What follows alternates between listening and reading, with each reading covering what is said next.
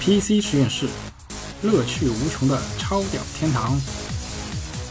这两天我们持续在聊小米游戏笔记本的这个事件呢。那今天作为一个愉快的周末嘛，那我又偶然看到一个爆炸性新闻，就是说，呃，我们的国际大品牌 Lenovo 又推出了一款小新十三 Pro 的笔记本。那从配置上和外形上，我们有理由相信它的推出是完全为了此刻。小米十三寸的带独显的这样的一个配置，那仅从配置上而言，我认为 Lenovo 的产品应该是更胜一筹吧。因为九四零 MX 的 GPU，它配置了两 GB 的景深内存，那相比一 GB 的这小米笔记本的话，呃，优势还是非常明显的。此外，Lenovo 作为资深的笔记本制造厂商，那它在渠道方的获取廉价资本的一些实力，肯定会远远高于小米的。相信这两款产品在未来会有一个所谓龙争虎斗吧。既然 Lenovo 在这个点强势插入后，这不禁让我想起联想作为一家已经在国内生根发芽数十年了吧，数十年、数十年的这个厂商来看，它的关于游戏本的这个整个开发的历程，其实我个人认为是。蛮有传奇色彩的，我觉得我们可以在今天这个点花点时间略微回顾一下联想所谓游戏笔记本那个整个发展经历。呃，我记得联想最早出过一个 Y 四三零。那个时候呢，他还没有把自己的 slogan 改成彪悍的小 Y。对对，如果我没有记错的话，Y 四三零好像还是所谓朝阳还是什么系列，就是说，对对对，它还是在没有并购 IBM 笔记本的部门，或者是 IBM 整个的 PC 制造部门之前的这一个产品。对，当时它那个产品序列呢，还是朝阳啊，什么旭阳啊，还没有像现在一样叫 ThinkPad 和 IdeaPad。呃，感觉是一个。民营企业的一个产品的设定的名称啊，没有现在这么洋气啊。那那当然，当时的话，它出的笔记本的样子也都是比较难看的。说难看可能有些过分了，当时实在是没有什么特色。呃，我觉得应该这样说，是比较偏商务色彩的，就是不是那么，但是它的商务色彩又没有 ThinkPad 这种款型这么。可以说是将近四五十年积淀下来的设计的精髓。对对对，说难听点就是一个加宽版的 Coffin 了。呃，当时呢，他给给自己的一个定位呢，还是多媒体影音本，他还没敢说自己是游戏本。不过说到这点，我觉得也不能全怪联想，因为当时大环境下，对大环境下面跟 CPU 所配套的 GPU 产品，相对来说可选择的范围和产品是非常局限的。我记得那个时候，无论是英伟达还是 AMD，或者那时候也许还叫 ATI，仍然在聚焦在那桌面，就是 desktop 这端，或者是专业卡这端进行激烈竞争。他们的战火似乎暂时还没有蔓延到移动端。对，当时可能因为是技术限制，硬件的支撑可能还是比较大的，然后造成发热量还是比较厉害，耗电也比较厉害，所以这种发烧级的设备不太方便于移植到移动端。嗯。如果我没有记错的话，因为我本人也是在零九年的时候购买了一款笔记本，我记得它的型号是 Y 四五零。对，这台笔记本我可以说至今我仍然留在我的身边，因为它的虽然到目前为止它的硬件的效能已经肯定是过时的了，但是它整体这块笔记本的硬件的的一个质量啊，包括屏幕的衰减度啊、键盘的弹性啊，我可以说经过六七年的使用，仍然。维持了至少新产品百分之九十以上的完好度，这令我非常吃惊。小毕，你我觉得你你对游戏笔记本的关注应该比我深很多。小毕，我不知道这个 Y 四五零是不是对于 Lenovo 来说是一个是一个类似于 milestone 的传奇性的或者关键性转折点的产品。啊，当时呢，联想为了这款笔记本也可以说是花尽了心思啊。嗯，当时呢，他刚刚并购了 IBM 的 PC 制造业务，然后呢，这台小 Y 上马上就出现了 ThinkPad 的键盘。所以它的这个键盘手感是非常好的，回弹度什么，你经过了七年的使用，它回弹度仍然是相当的好。然后当时呢，他还花了大手笔向英伟达买断了 GT 幺三零 M 这张显卡。所以你看别的笔记本没有一款能配上这块显卡，大家配的都是 GT 幺二零 M 啊这种显卡。那就是在二零零九年的时候，在这个时间点，在当时我记得是五六千元的一个价位上，Y 四五零的 GPU 的性能可以说是第一位的吧，我觉得。所向披靡，可以说。另外一点，我记得 Y 四五零它不光是显卡吧，它因为打造一个全方位的游戏音本，它在音频方面也花了很多的心思吧。我记得，因为我觉得音质还是不错的。对对，他当时找的那个杜比啊，认证它的音响系统，包括后面他还找了 JBL 来定制音响，嗯，都可以说小 Y 是联想的一个主打的产品。嗯，诶，在这之前，我记得只有康柏的笔记本是配置了 JBL 的音效，其他笔记本好像我不记得啊。可能就是我，我只能说当时我我比较 low，我没有接触过一万块钱以上的笔记本。那对一万块钱以下的笔记本，我我记得只有好像康柏的部分型号配置的 JBL 音效系统。即使是如此，我记得康柏的配置 JBL 的笔记本的话，它的售价应该也是在一万以上。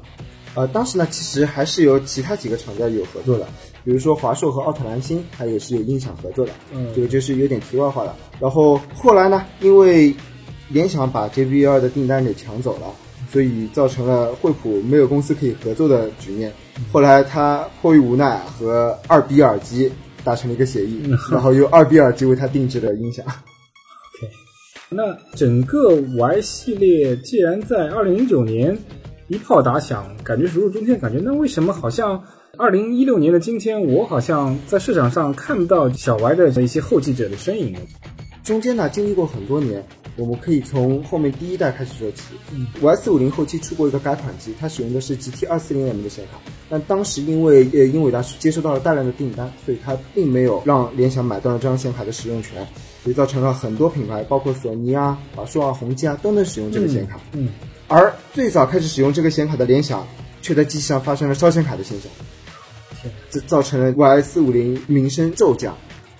而且后来呢，它出了更新版本，竟然用了 GT 幺三零 M 的马甲，直接改成了 GT 二四零 M 的名字继续卖，这个也让很多消费者很不爽。嗯，我记得 SP 数幺三零 M 是三十二 SP，而呃二四零 M 是四十八 SP，提高了整整百分之五十。其实，在性能上毋庸置疑，二四零肯定是更强。对，但是后来的二四零就是幺三零的马甲，所以很多人都很不舒服。嗯，毕竟我花了这么多钱买的还是原版的。嗯，之后呢，Y 四六零这一代 CPU 呢跨入了 I 系列家族。嗯，但是小 Y 呢把他的订单转向了 AMD，啊、不是 AMD 是 ATI，买了五六五零显卡和五七三零 M 的使用权。但是当时呢，其实五六五零、五七三零性能和二四零是差不多的。嗯，其实小 Y 只要加强一下它的散热呢，完全还是可以使用 N 卡的。然后时间呢又过了一年，出了四七零和五七零这两块笔记本。嗯，当时就发生了最坑爹的一件事情，就是联想的阉割门。不知道大叔你听没听过这个事情？呃，我依稀记得，我记得当时有一块 GPU，正常的情况下，它的 SP 数是一百四十四十四 SP，对对对，但是使用在联想的型号上面，好像出了一个九十的 SP，但是默认频率可能稍微高一些的这样的一个 SP。对对对，这边就是要详细讲一下，这张显卡的名字叫 GT 五五五 M，它呢版本是比较多的，有幺四四 SP 的版本和幺九二 SP 的版本，然后位宽它有一百二十八 bit 和一百九十二 bit，佩戴显存呢也有 DDR 三和 DDR 五两种，嗯，然后联想这个坑子呢，它除了呃显存它选的是比较好的，另外两个都选的是比较低的一个版本，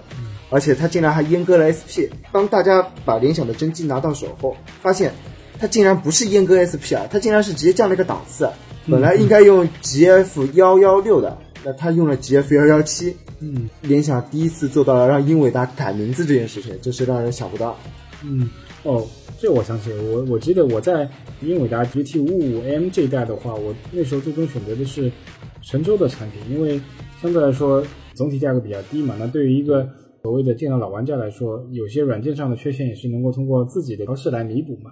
对。呃，那 GT 五五 M 这这块芯片当时，其实我如果我没记错的话，这一块芯片本身也是颗马甲芯片，它的上一代叫 GT 四四五 M，性能是是是相差无几的，可能 GT 五 M 只是多了一个 DDR 五的方案，多了一个配置，呃，可能其实它是一模一样的，哦因为一模一样四四五它也是有这些配置的，啊 OK，它只是序号从幺零六变成了幺幺六。对对对，那个年代倒是在 DIY 界我记得是精彩纷呈，因为很多玩家开始涉及，都去拆解整合式入门级游戏笔记本的 BIOS，把它的 GPU BIOS 分离出来以后，对对对增加 GPU 的这个电压，通过这个方式来提高超频性能。对，然后呢，那一年 Y 四七零和 Y 五七零因为这个显卡阉割门事件，可以说是完败。然后联想痛定思痛，在接下来一年，它推出了竟然带 GTX 前缀的显卡。嗯，这听上去好像很牛逼啊，对吧？但是它其实是 GTX 六六零 M，它的那个芯片其实和 GT 六五零 M 是一模一样的，只是频率有高低之分。这就是装配在 Y 四八零和 Y 五八零上的显卡。嗯，然后呢，在一年不到的时间内，联想竟然把自己的产品给推倒了，它推出了 Y 四百和 Y 五百。这个名字呢，有点像起源的感觉，因为它把后面的序号改成了零。嗯，那这个电脑有一个特色，大叔你应该听说过这款笔记本吧？呃，好像略有耳闻。我记得好像 Lenovo 跨时代的搞了一个就是笔记本 S A R 的方案，它使用一个光驱位来设置一个显示卡的这个替换模块，让笔记本可以同时使用两块 GPU。但是说实话，对于这个方案，当时我捏了把汗。我觉得基于消费级、入门级游戏笔记本的体积大小下，使用了两块 GPU 的话，那对它的耗电的续航压力，我觉得是一个很大的挑战。啊，对，当时它配备双显卡的机型呢，它的电源和普通的单卡机型是不一样的，那个。稳压器设计的也像一个 coffin 一样。哦，OK OK，那其实就是它的供电系统基本上已经和中高端的游戏笔记本相差无几。对对对，它的供电达到一百五十瓦。哦，那在当时我觉得是一个，绝对是一个砖头级的电源了。对它的旅行重量相相对来说肯定也大大超出了消费级、入门级游戏笔记本的范畴。对，但是它性能呢还是相当好的，让玩家比较头疼的就是温度相当相当的高。呃，本来呢它只是一侧比较高，现在它是两侧都高。哇，那直接进入烤猪蹄模式。啊，对，这个熊掌、猪蹄全都烤熟了。这款产品呢，不能说成功，也不能说失败，但是呢，那一年出现了很多趋势，就是笔记本的轻薄化。嗯，所以小 Y 在第二年，它推出了轻薄的笔记本，就是 Y 四零和 Y 五零。这款笔记本薄到什么程度呢？就它光驱没了，而且只有一个硬盘位、m SATA 和 M 二接口一个都没有，只是说它只能装一个硬盘。嗯，这个我感觉还是相当坑爹的。也对于比较喜欢 DIY 的学生来说的话，我我我就依稀记得，好像在这两款产品之后，是不是就是前一段 Lenovo 重点推出的双功能本，就是 Yoga 系列，它同时具有平板和笔记本的双重模式。对对对，感觉那段时间联想都在研发那一块的，呃，偏商务或者说偏娱乐向的，并没有把重心放在这边游戏这一块。对，对于这类的所谓跨界本呢，因为它既主打了轻薄本，又延伸了商务本的这个概念。对对对，因为传统来说，联想的商务本在收购了 IBM 的 PC 制造业务之后，基本上是由 ThinkPad 来承担的。对那 Yoga 十三，我可以说是作为一个跨界的一个尝试吧，我觉得。对对对，整体还是不错的。毕竟联想是 PC 界的大佬嘛，啊、还是有资本去做这些事情的。对于我我个人感觉来说，好像这款产品虽然从设计的呃理念上，包括制造工艺上面，确实是一个不错的产品，但我感觉好像有点也叫好不叫座的感觉。这个各方面的评论啊，粉丝也好啊，主流的媒体测评也好，都是反应不错，但是市场反应似乎平平啊。它集成了一个高分辨率的屏幕，嗯，然后呢，它又支持触控，然后呢，设计结构呢比较前卫，它是翻转型的。那可能一些消费者呢觉得这个结构不是很牢靠吧。虽然联想花了很大的精力来跟大家解释它所谓的保险式的双铰链，嗯嗯嗯，因为从我工作的角度出发，我认为商务本 ThinkPad 已经经营多年嘛，它是一个成系统的一个解决方案。此外，对于商务本来说，成本可能是第一位的。那跨界产品虽然酷炫，但对于各个大型企业的 IT 采购的人员来说，如果同样一一台设备的成本会高于传统 ThinkPad 的成本一点五倍以上的话，那可能这并不会是他们的一个首选。尤其是在进入到二零一六年、一七年，大家都知道整个世界的这经济正处于一个缓慢下滑的这个阶段。那在这种时候，Lenovo 主打一个单 SQ 成本较高的产品的话，我个人从技术角度认为，它确实不会有特别大的市场。那其实我从个人角度而言的话，我觉得既然联想在 Y 系列上也投入了将近四到五年的市场推广也好，产品研发也好，它应该更加专注于 Y 系列的开发。牢牢抓住游戏本的使用者定位，那就是我们的广大学生了。那还是回到之前的一个话题，那今年一二零一六年开始，好像我在市场上几乎看不到有 Y 系列产品，那它究竟去了哪里？啊，今年啊，今年联想出了一个叫拯救者的系列，那当时他刚刚推出这个系列名的时候呢，媒体都调侃他，就算你名字叫拯救者，你也拯救不了自己的 Y 系列。嗯，但是产品发售以后，大家都发现这个产品还是相当不错的。嗯，首先它有双风扇，嗯其次呢，它双硬盘位，这上一代在 Y 四零 Y 五零备受吐槽的这一点呢，嗯这个联想还是做出了改进的。嗯，然后它的配置呢也不低，首先四核 i 五，这上次我们刚刚提到过的事情，拯救者已经装备上了。嗯，屏幕呢也升级了 IPS，可以说整机的水平相当高的。嗯，然后再去看看售价，四核 i 五的版本只有五四九九的入门价，可以说就相当划算了。当年 Y 四五零、Y 四六零也不过如此啊。对对对对，我我也看了看这个拯拯救者这个产品的大概情况，我觉得它从产品的外观也好啊，配置情况也好啊，吸收了很多中高端游戏本的设计理念和优点。